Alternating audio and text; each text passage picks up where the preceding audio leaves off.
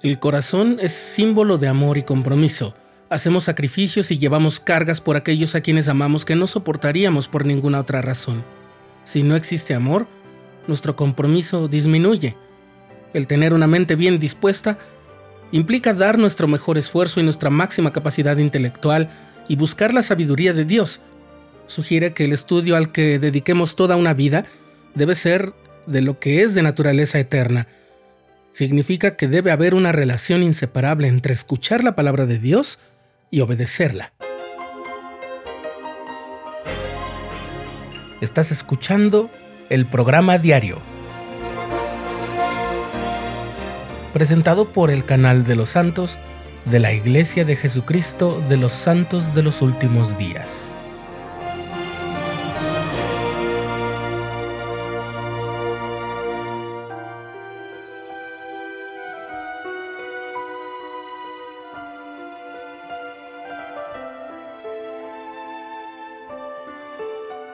Las palabras que escuchamos al inicio son del elder Donald L. Hallstrom, de los 70.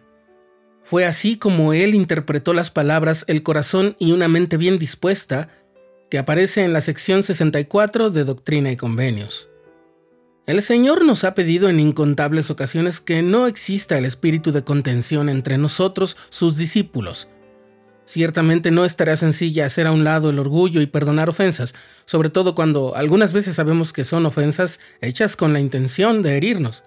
Sin embargo, el Salvador nos dice, y debéis decir en vuestros corazones, juzgue Dios entre tú y yo y te premie de acuerdo con tus hechos. El único juez capaz de saber si perdona a la otra persona o no es Dios. Y a nosotros se nos requiere perdonar, más que para salvar al otro de nuestro rencor, para salvarnos a nosotros mismos de semejante peso. Guardar un rencor durante mucho tiempo nos vuelve recelosos, amargados y nos hace sufrir. Perdonar y dejar atrás las ofensas nos libera de esa pesada carga. El elder Jeffrey R. Holland del Quórum de los Doce Apóstoles citó la siguiente frase en su discurso El Ministerio de la Reconciliación. La ira, si no se controla, es frecuentemente más destructiva que el agravio que la provoca. Todos conocemos a alguien que se ha alejado de la iglesia por considerarse agraviado. Tal vez nosotros mismos nos encontremos sintiéndonos el blanco de una ofensa. Pensemos primero, ¿estoy totalmente seguro de que la intención de ese hermano era ofenderme? Y de ser así, ¿alejarme de la iglesia solucionará en algo ese agravio? Alejarnos del Señor bajo el pretexto de sentirnos ofendidos nos convierte en culpables delante de Él. En la misma sección 64 de Doctrina y Convenios el Señor nos recuerda, os digo que debéis perdonaros los unos a los otros, pues el que no perdona las ofensas de su hermano queda condenado ante el Señor porque en él permanece el mayor pecado. Cuando un sentimiento de ira comienza a nacer en nosotros, debemos dejarle todos esos sentimientos oscuros al Padre en oración, dirigir a Él todos nuestros pensamientos. Eso nos ayudará a aligerar nuestra carga y puede convertirlos en paz y luz. Es muy conocido el dicho que reza, quien se niega a perdonar, destruye un puente por el cual tendrá que cruzar algún día. Del mismo modo reza algún proverbio cristiano de hace tiempo que perdonar es un don que pone en libertad el corazón.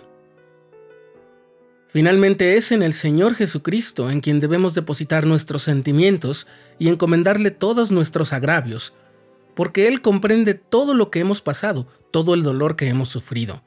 Él sabe lo que hemos estado pasando, lo ha experimentado en su propia carne. De eso se trató la expiación.